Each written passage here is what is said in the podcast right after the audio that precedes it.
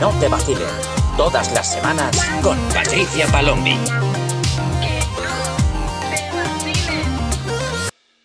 ¿Qué pasa, gente sica? Yo soy Patricia Palombi y estás escuchando un episodio más de Que no te vacilen, el podcast donde hablamos sobre las relaciones de la generación Z y de la generación millennial.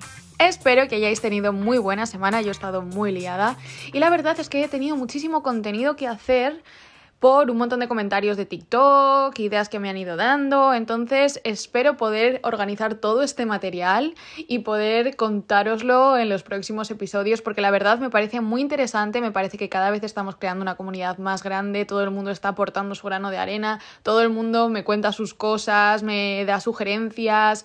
Eh, bueno, en definitiva, aportando muchísima información que creo que está siendo súper útil para todos nosotros y para nuestro desarrollo emocional. Bueno, hoy voy a hablaros de un concepto que se nos quedó un poco en el tintero hace unos episodios, eh, cuando estuvimos hablando sobre algunas de las eh, banderas rojas en las preguntas y respuestas rápidas, y es el love bombing. Dijimos que íbamos a hacer un episodio de esto, así que aquí lo tenéis. Hoy vamos a hablar sobre el concepto del love bombing, que es eh, otro, otro nombre más que añadir a nuestro diccionario del vacile. Ya yo creo que aparte de, aprender sobre inteligencia emocional, aquí vamos a salir con el graduado en inglés entre el gaslighting, love bombing, eh, benching, breadcrumbing. Bueno, eh, yo creo que de aquí salimos matriculados de Cambridge. Bueno, el love bombing es también una técnica de manipulación que se suele dar en las relaciones, no solamente em, amorosas, también se puede dar en relaciones de amistad, en relaciones de trabajo. Y lo cierto es que me ha gustado porque investigando un poquillo resulta que tiene un origen curioso también como lo del gaslighting, no sé si os acordáis que lo del gaslighting venía por la peli esta de hace un montón de años, bueno, pues resulta que el love bombing también tiene un origen curioso. Al parecer, el concepto se utilizó por primera vez a raíz de la táctica de manipulación que utilizó una secta americana en la década de los 70 que se llamaba Unification Church of the United States y resulta que era el nombre con el que intentaron describir pues eh, toda esta presión que ejercían los líderes de la secta en función del bombardeo de amor hacia las personas que formaban parte mm, pues, de ese culto y que retiraban de manera intermitente cuando estos no hacían lo que ellos querían. Es decir, te bañaban en amor para que tú te sintieses seguro, te sintieses bien dentro de ese grupo de personas y rechazases lo que había en la parte externa del mundo pero siempre era todo perfecto al principio y cuando ellos querían todo se volvía un poco un infierno. Entonces los que estaban una vez metidos dentro de esa dinámica, pues evidentemente cambiaban su comportamiento para complacer a la persona que retiraba ese amor para que todo volviese a ser como al principio. Esto es un poco también cómo funciona la dinámica en general aplicado a las relaciones. Entonces, la cosa es que quiero hacer aquí un pequeño apunte eh, y es que hay personas que en general son personas bastante intensas y que cuando tienen relaciones pues tienen grandes gestos, pero mm, no es porque te estén haciendo un love bombing, sino porque son así ellos, o sea, se toman las relaciones de esta manera, reaccionan así y entonces em, me vas a decir, vale, ¿y entonces cómo se diferencia eso de un love bombing? Bueno, pues la diferencia es que esa persona va a mantener esa misma actitud, con ese mismo comportamiento, esas mismas características, esos mismos rasgos, em, todo eso lo va a mantener en el tiempo mientras que dure vuestra relación, no va a ser una cosa de al principio y luego no. Que ahí es donde entra el tema del love bombing. Bueno, para distinguirlo, podemos ver que mm, el love bombing en sí es una técnica de manipulación mediante la cual una persona te baña en afecto, podemos decir, para luego retirártelo en el momento en el que ya mm, quiere buscar cierta reacción de ti. O sea, no es un interés genuino, no es un amor genuino y esto se puede dar, pues, por ejemplo, eh, pues en grandes muestras de afecto, bañarte en, piropos, en halagos, eh, al principio es todo perfecto y luego resulta que cambia completamente y todo se vuelve una crítica, todo se vuelve, todo está mal, todo lo haces mal y entonces a ti te deja pensando que has hecho tú algo mal para que esa relación haya cambiado. Si era tan bonito al principio y tan perfecto todo, ¿por qué ha cambiado ahora? ¿Es que he hecho yo algo mal? Y ahí es cuando, ¡pum!, entras dentro de la dinámica de lo que es el love bombing. Te baño en amor y luego te lo retiro en función de lo que a mí me interese. ¿Y de qué consta esta dinámica? Pues básicamente son dos fases en concreto, y es la fase de la idealización y la fase de la devaluación.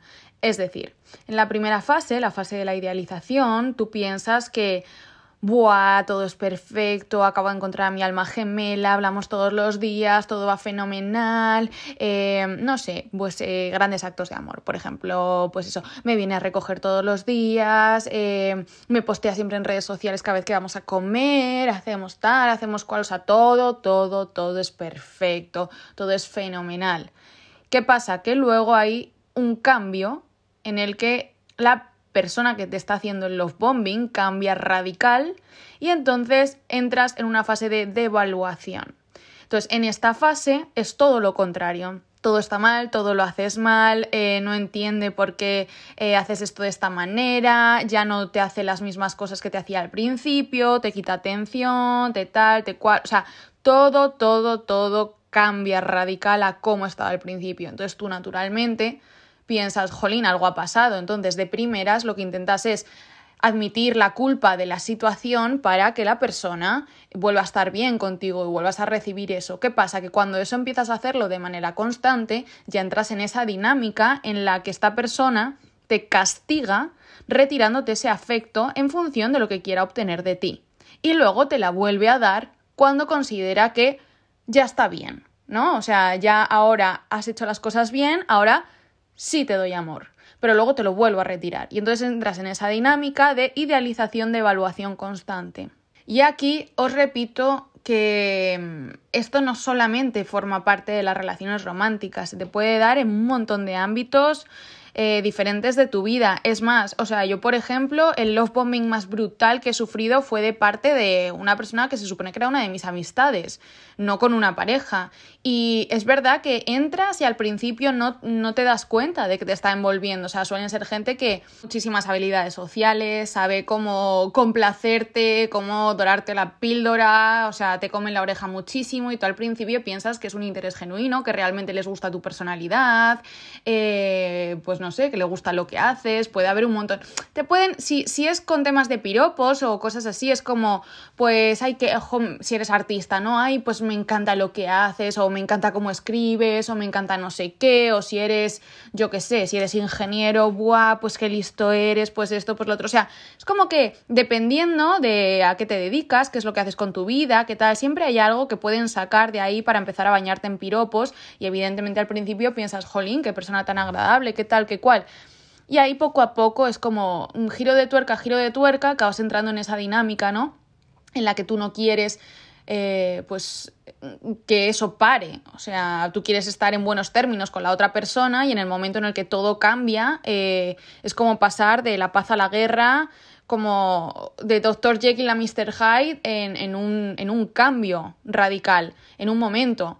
Entonces, eh, evidentemente, cuando entras en esa dinámica, solamente hay dos tipos de final que se pueden dar de, cómo puede acabar esta historia. Entonces, si os veis en esta relación, lo que quiero que sepáis es que la persona que te hace el love bombing no va a ser la que va a cortar. Solamente hay dos tipos de desenlace. Y una es cuando la persona sumisa es la que se acaba cansando de esa dinámica, que es como si sigues en este plan de estar castigándome constantemente y de estar retirándome tu afecto, me voy a ir de aquí. Entonces, si esa persona se cansa, la persona sumisa, ¿eh? si es esa la que se cansa y dice que ya no traga más, es la que se aleja de esa relación. Y si no, el otro desenlace es que esa misma persona sumisa va a ser la que va a seguir perdonando al individuo que hace o la individua que hace el love bombing y ahí es cuando van a volver otra vez a la dinámica de idealización, de evaluación y va a ser siempre lo mismo. Solamente hay esos dos desenlaces para esta situación.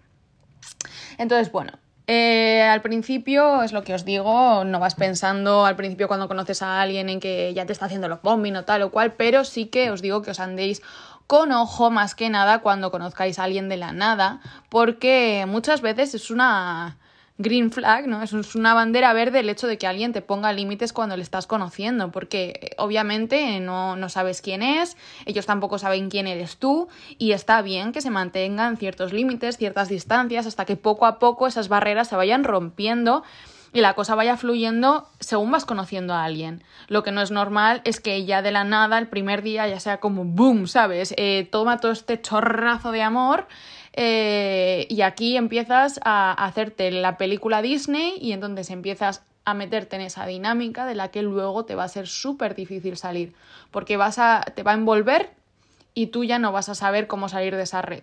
Así que bueno, espero haberos aclarado un poquito más lo que es el tema del love bombing, porque sé que era un tema que me habíais pedido, que queríais que tratase y que queríais que explicase bien.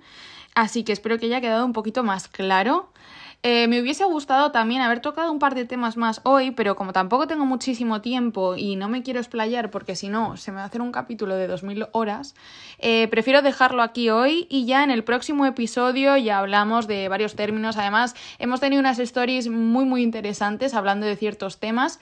Eh, en el Insta del podcast que también me gustaría desarrollar aquí en los próximos episodios. Así que estad atentos y recordad que siempre podéis mandarme un mensaje, salseo, cotilleo, lo que queráis al Insta del podcast arroba que no te vacilen y seguirme en mis redes sociales TikTok e Instagram como arroba patpalombi. Os espero en el próximo episodio. Que no te vacilen. Eh, que no te vacilen. Tía, que no te vacilen. Que no te vacilen. Todas las semanas con Patricia Palombi.